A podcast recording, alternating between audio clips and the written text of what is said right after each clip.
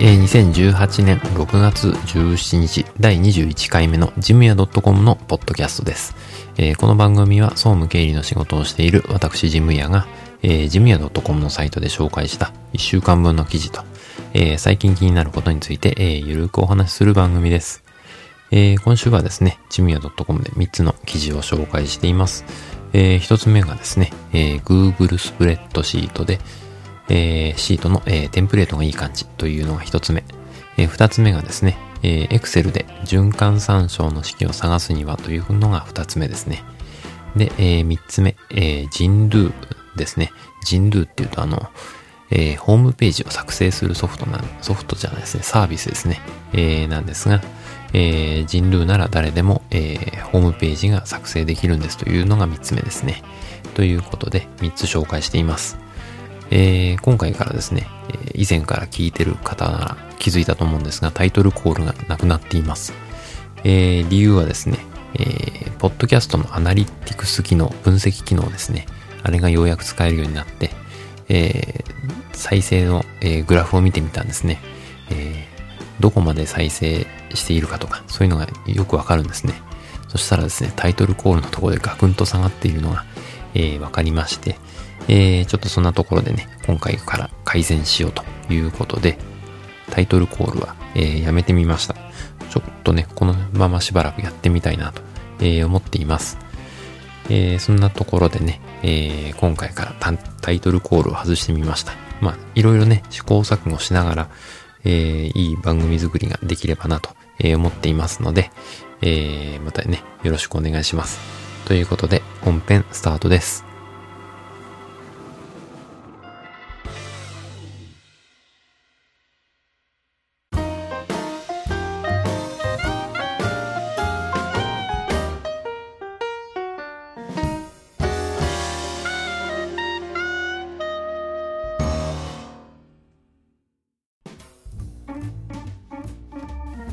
はい、えー、本編一つ目の記事の紹介ですね。えー、Google スプレッドシートのテンプレートがいいということで、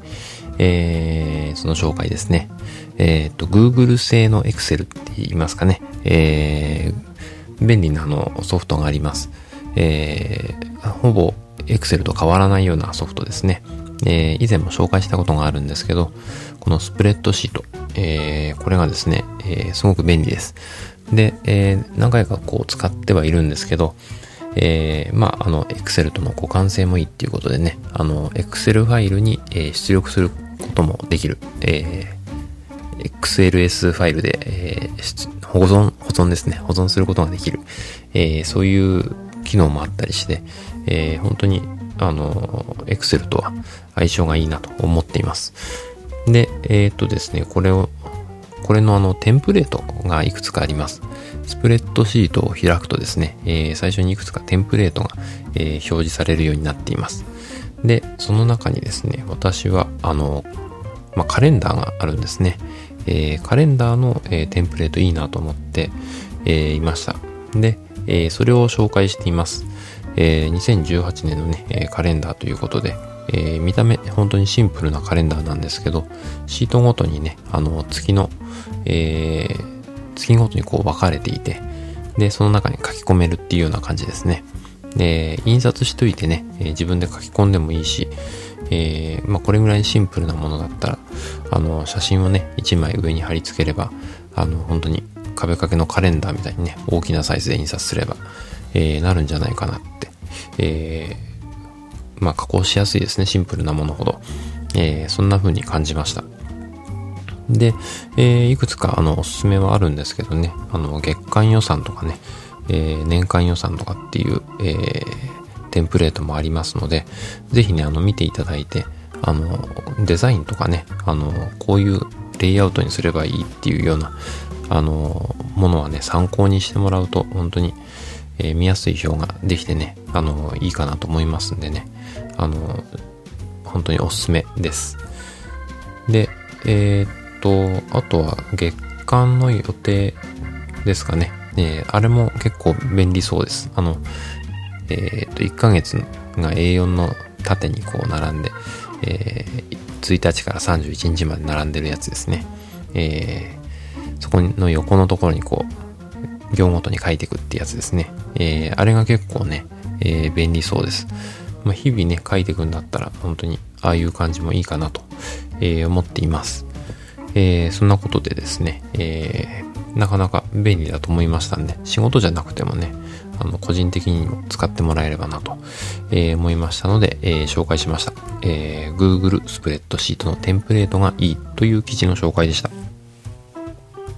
はい、えー、本編2つ目の記事の紹介ですね。えー、Excel の Excel で、えー、循環参照の式をさん、えー、探すにはということですね。えー、Excel をね、使ってる方なら一度は経験があるんじゃないかなと、えー、思います。あの、Excel のファイルを開いたら、えー、循環参照をしてますということで、えー、循環参照に関する警告っていうメッセージが出てきてですね、えー、青い線がちょっと引っ張ってあるようなね、えー、画面が出たことがあるんじゃないかなと思います。私もね、何回か、あの、そういうことあ、ありました。で、あの、多分、えー、原因は、えー、計算式を使ってるセルをどこか消してしまったりするとですね、えー、そこからエラーになって、えー、その保存した時には気づかないまま、えー、次開いた時に、えー、エラーになってると、えいうことが多いと思います。えー、そんなことでね、あの、循環参照、いつの間にか、えー、作られてるっていうことがあると思います。特にあの、自分じゃない他の誰かが作ったファイルほどね、えー、そういうこと起きやすいので、まあ、なるべく消さない、セルとかね、消さない、えー、削除しないですね。えー、あとは、え、見、見たくない、印刷したくないっていう時には非表示にしておくのが一番無難かもしれないですね。え、そんなことを思いました。で、えー、循循環参照の式を探す方法なんですけどね。えー、っとね、これはあの、あるんですね。私は知らなかったんですけど、ちょっと調べて、この前ちょうど循環参照の式が出た時に、どうやってやるんだろうっていうことを調べて、えー、まとめたんですけど、えー、っとですね、まず、えー、エラーメッセージを消した後ですね、えー、数式っていうタブがあります。で、その中にエラーチェックっていう、えー、ボタンがありますので、その中に、そのボタンを押すとですね、えー、循環参照っていうのが出てきます。えー、循環参照のエラーになっているところがね、えそこにカーソルを合わせると、え表示されますので、えそこを見ると、あ、この式かっていうのがすぐわかるんですね。えこれだけなんですけどね。えまあ、あの、これ、本当に知ってると便利だなと思いましたんでね、えー、気づかないうちに、あの、起きることなので、えー、ぜひね、えー、まあ、困った時は、えー、数式のタブを見てもらうと、えー、エラーチェックですね。数式の中のエラーチェックを調べてもらうといいということをちょっとね、頭の片隅に置いとくと、いざという時に役立つんじゃないかなと、えー、思いましたので、えー、紹介しました。えー、Excel で循環参照の式を探すにはという記事の紹介でした。はい、えー、本編3つ目の記事ですね。えー、ジンドゥなら誰でもホームページ作成が、えー、できるんですという記事の紹介です。えっ、とですね、ジンドゥって聞いたことがあるかどうかちょっとあれなんですけどね、ちょっとマイナーかもしれないですけどね、えー、すごく便利なあのホームページ作成の、えー、サービスです。えー、あの、ホームページをね、作成するには、あの、私も使ってる、えー、ワードプレスっていうような、えー、ものがあったり、あとはホームページビルダーみたいなああいうソフト、えー、があったり、えー、いろいろあるんですが、えー、これはですね、えー、どちらかというと、あの、えー、ワードプレスに近いんですけど、プラグインとかね、細かい設定が必要のない、えー、ものです。えー、本当に、うん、ワードとかね、あの、文章を作ってる感覚で、えー、画像を入れたいとかね、えー、文字を入力したいとか、えー、自分の入れたいところにカーソルを持っていくと、ここに何を追加しますかっていうコンテンツの追加みたいなのが出てきて、で、その中に、にえー、テキストを追加するのか、画像を追加するのか、えー、そんなことが選べる、えー、ものになっています。なので、えっ、ー、と、ウェブの画面上でこう操作をしてですね、管理画面で操作して、えー、それを保存すると、えー、公開されるというものですね。あの、本当に、えー、使ってて、ワードとかよりも楽かもしれないですね。あの、本当にテキストを入れるだけ、えー、画像を貼り付けるだけで、それなりの、えー、ホームページになると。で、えー、っと、割とレイアウトもね、え、統一感のあるレイアウトになります。えー、一つのテーマにを選ぶとですね、え、まあ、タイトルの文字の大きさによって、え、字の太さと、太さっていうか、大きさが変えられたり、え、色が変えられたり、で、えー、文字、文字の大きさが中なら、えー、この色って一度設定すると、まあ、他のところもね、全部中なら、えー、その大きさ、その色で、えー、表示されるっていう統一感がありますので、えこれは結構いいかなと、え思います。あの、チングハグなページにならなくてね、いいんじゃないかなと思いました。えそんなことでね、あの、まあ、ホームページっていうとね、あの、外部に委託して、え作ってもらってるっていうのが多いかと思います。特に中小企業の場合ですね。で、うちもそうなんですけど、えー、外部に委託するとね、やっぱコストが高くなっちゃう。で、更新もすぐにできないっていうことがちょっとね、あのデメリットになります。本当に見栄えのいいページはできるんですけどね、えー、中身がちょっと古かったりとか、全然更新されてないっていうと、まあ、作っても意味がないっていうかね、置いてあるのが逆に害になるっていう、えー、感じがあると思いますので、えー、まあそんなことにならないようにね、自分たちでメンテナンスしていける、えー、ページが作れればなと思います。えー、そんなことでね、あの、人類、誰でもできる、えー、ホームページ、え、作成のサービスなので、え、使ってみればなと思いましたので紹介しました。えー、っとですね、今回は、え、っと、人類なら誰でもホームページ作成ができるという記事の紹介でした。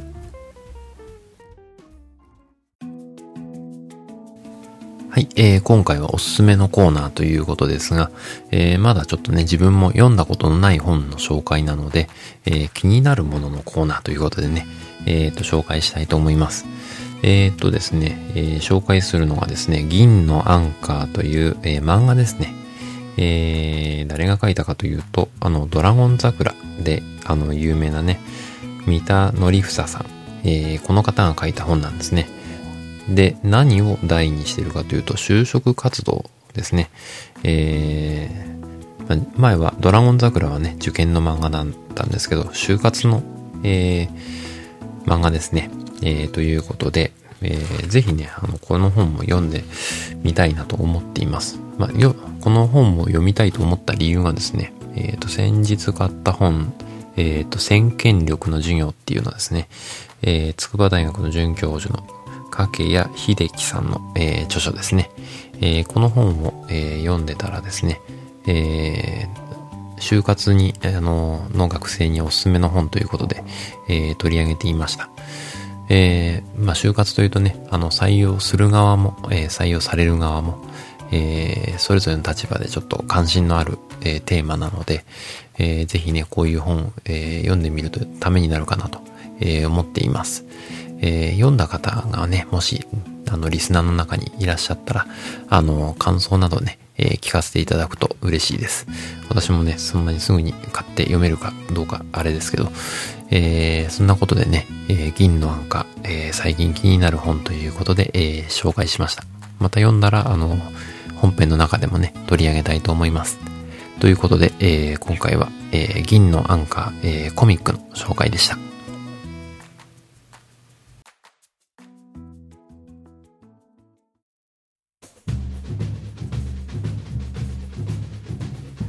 はい、えー、ジムヤ .com のポッドキャスト、最後までお付き合いいただきありがとうございました。この番組に関する感想などは、えー、ジムヤ .com のメールフォームから、えー、ご連絡いただくか、えー、ツイッターの場合は、ハッシュタグ、ジムヤでお願いします。いただいたメッセージは、えー、今後の番組運営の貴重な意見として、えー、参考にさせていただきます。なお、番組で取り上げてほしいテーマなどありましたら、えー、送っていただけると嬉しいです。えー、iTunes にもね、登録していますので、そちらにレビューをいただくと、えー、嬉しいです。えー、というわけでエンディングです。えー、今回からですね、えー、タイトルコールを外してみました。えー、アナリティクス機能、あの、分析機能ですね、ポッドキャストの。えー、は最近できた機能なんですけど、えー、これを使うとね、あの、やっぱあの、グラフで見てわかるので、えー、いいなと思いました。えー、そしてですね、何より、えー、振り返りは大事だなということを感じましたね。あの、どこで、あの、みんなが、えー、聞かなくなってるのかっていうのがすぐわかるんですね。えー、これはとても参考になりましたんでね、こういう分析ってのは、やっぱあの、仕事でもね、えー、活かしていければなと、えー、思いました。えー、皆さんもね、えー、来週まで、えー、いい一週間をお過ごしください。ではでは。